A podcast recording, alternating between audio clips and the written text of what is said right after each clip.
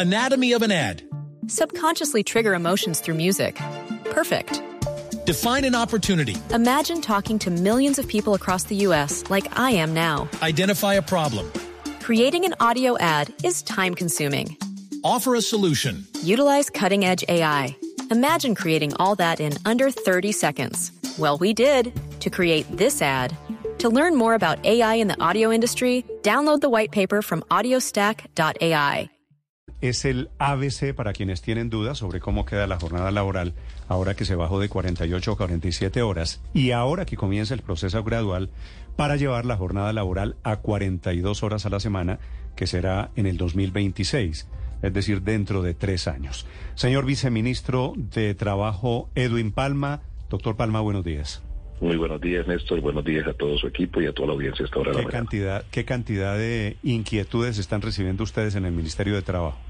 Muchas, muchas inquietudes porque recordemos que esta norma que empezó a regir a las 00 horas de ayer tiene dos años de vigencia. Entonces, durante dos años hemos recibido muchas consultas de empresas, de sindicatos, de trabajadores, las hemos venido respondiendo, nos hemos venido reuniendo con los gremios, con las empresas, eh, con gremios en los que va a haber un, sin duda alguna una necesidad de reorganizar el trabajo. Han sido dos años eh, muy intensos, obviamente en este en este último periodo de este nuevo gobierno también hemos cumplido esa norma y creemos que tenemos claro cuáles van a ser las eh, los principales las principales inquietudes a resolver en esta nueva aplicación. Vale, doctor Palma, pues, pues, yo también estoy recibiendo muchas inquietudes. Le propongo a los oyentes que tengan dudas sobre la nueva jornada laboral que le pregunten a usted en este momento al aire o a través del canal de YouTube o a través de las plataformas de las redes sociales de Blue Radio. ¿Le parece? Claro que sí. Y responde el eh, funcionario del gobierno, el viceministro de Trabajo. Doctor Palma, ¿cuántas personas en Colombia hoy, del universo de trabajadores formales, cuántas trabajan 48 horas que van a pasar a 47 horas a la semana? Bueno, eso, ese es un dato eh, que aproximadamente se estima que son 8 millones de trabajadores de los 11 millones de trabajadores formales, en razón a que muchos trabajadores del sector privado por trabajadores del sector público a quienes se les aplican las normas de derecho privado ya tienen jornadas de trabajo inferiores a las 48 horas, producto o de convenios colectivos, es decir, de la negociación colectiva con sindicatos, o producto de formas de organización unilaterales que han hecho las respectivas empresas. Es decir, la inmensa mayoría de los trabajadores todavía está en el tema de 48 horas. La inmensa mayoría, sí, señor. Mm. ¿Y qué debe pasar a partir de hoy, doctor Palma? Técnicamente, quienes están escuchando esta entrevista van a su trabajo y dicen, bueno, yo me quiero bajar a 47.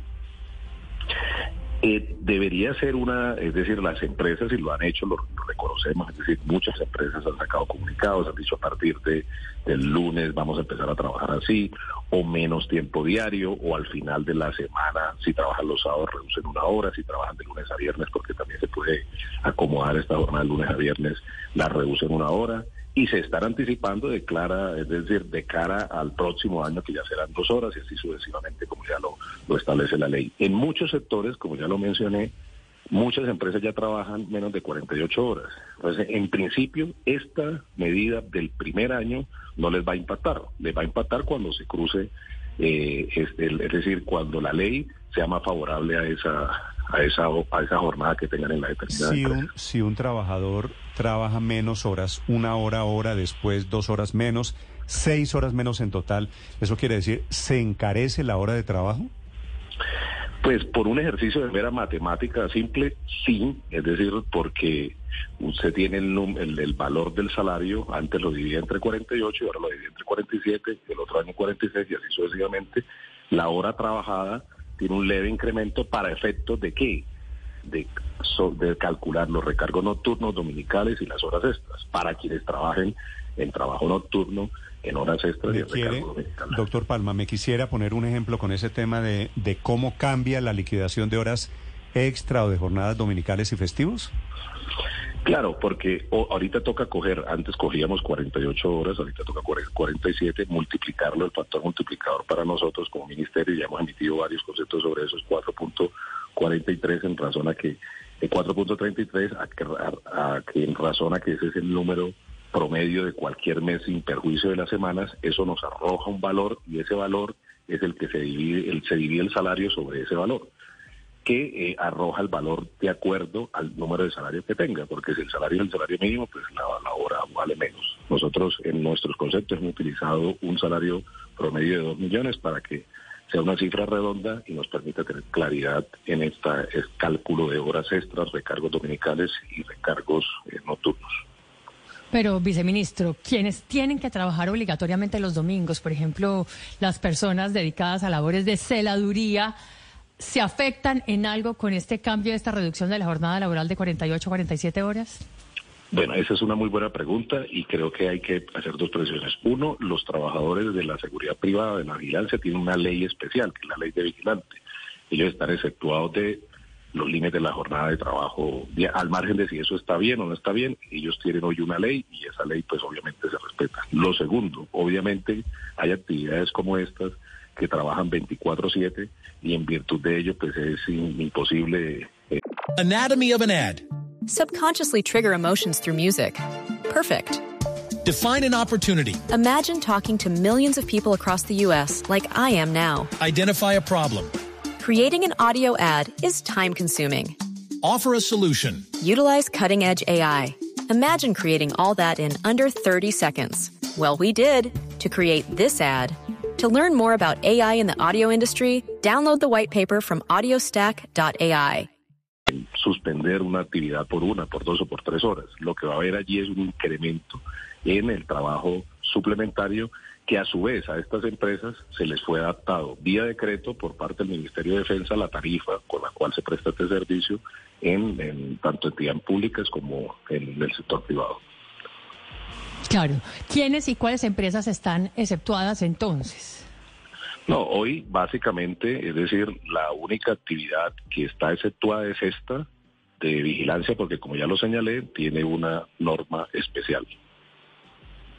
Viceministro, eh, pensemos en una persona que, no sé, se gane un millón quinientos mil pesos. ¿Qué va esa, esa persona va a empezar a trabajar 47 horas a la semana a partir de este momento. Hasta la semana anterior trabajaba 48 a la semana.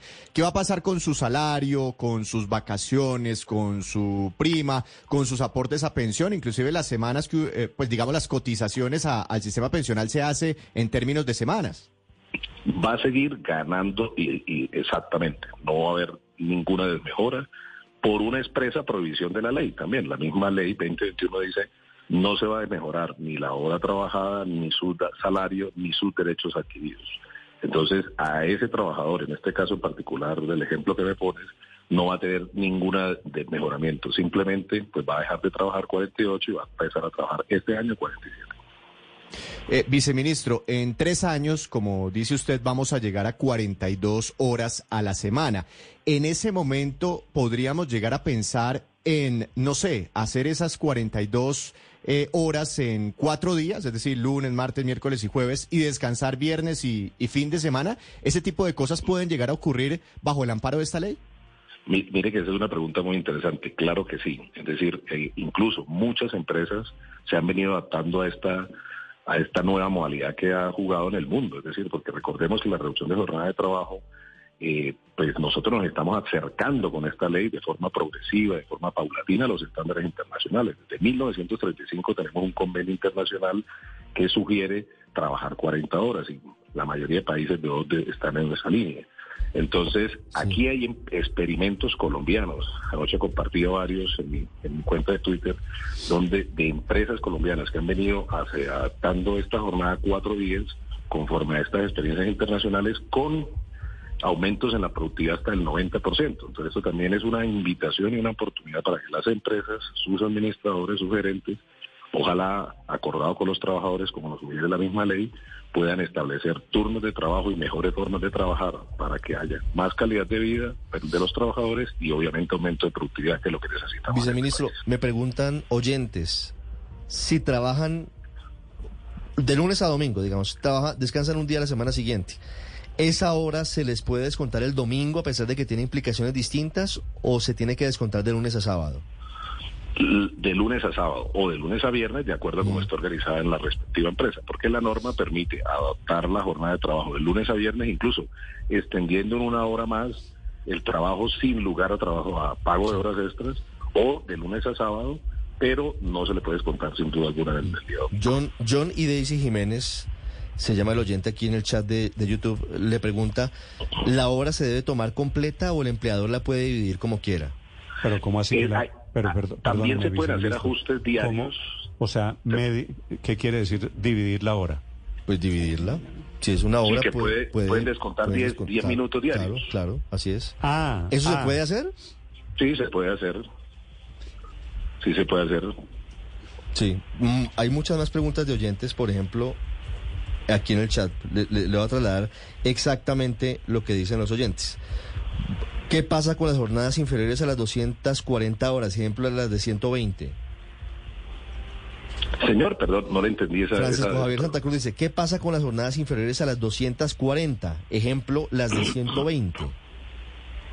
Esos serán... Las de, las de 120 se- supongo serán- que serán 120 horas, al mes. Sí, sí, así No, es. ya, ya lo había explicado, es decir, Sí. de entrada, pues quienes trabajen hoy 48 empiezan a trabajar 47, pero Sí. quienes trabajen hoy 47 pues no tienen un impacto, en, en- la norma no tiene impacto sobre esos trabajadores, incluso hoy hay trabajadores que laboran 44, 45, de entrada la norma no les va a, a aplicar pues en efectos prácticos, cuando llegue a 45 o a 44, pues obviamente va a tener una implicación positiva en la, en la vida de esos trabajadores. Eh, viceministro, si de todas formas pues tengo que trabajar mis 48 horas a la semana porque el oficio que tengo pues demanda ese, ese tiempo, ¿qué pasa con esa hora adicional? ¿Cómo me la deben pagar? ¿Con la hora 48? Eh, como una hora de trabajo suplementario, con una hora de trabajo extra hoy, con un recargo del 25%. Doctor Palma, ¿qué pasa con el Día de la Familia?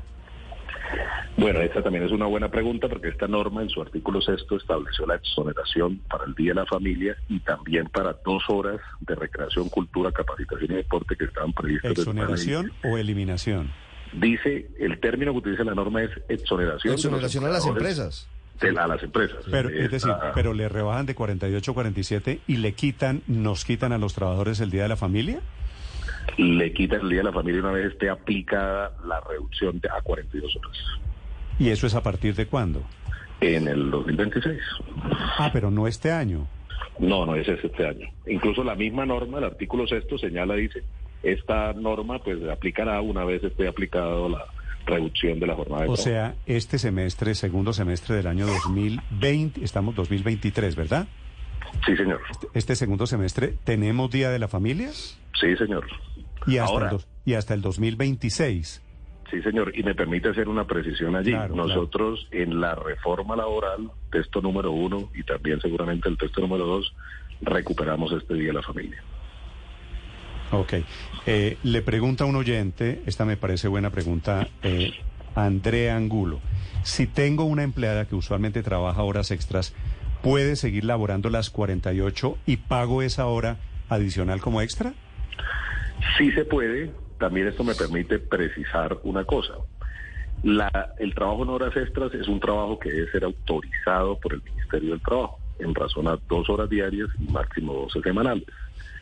Con autorización del Ministerio de Trabajo, un trámite que se adelanta con mucha facilidad, obviamente previa a la presentación de algunos requisitos en toda nuestra oficina. Pero en principio las horas extras deben ser autorizadas por el Ministerio del Trabajo. Vale. Pregunta, respuesta del viceministro de Trabajo a propósito de la nueva modalidad de la reducción de la jornada laboral en Colombia, que es un hecho inédito y vamos a llegar a 42 horas. Así va a ser el paso gradual que está comenzando en la práctica hoy lunes. Anatomy of an ad. Subconsciously trigger emotions through music. Perfect. Define an opportunity. Imagine talking to millions of people across the U.S. like I am now. Identify a problem. Creating an audio ad is time consuming. Offer a solution. Utilize cutting edge AI. Imagine creating all that in under 30 seconds. Well, we did to create this ad. To learn more about AI in the audio industry, download the white paper from audiostack.ai.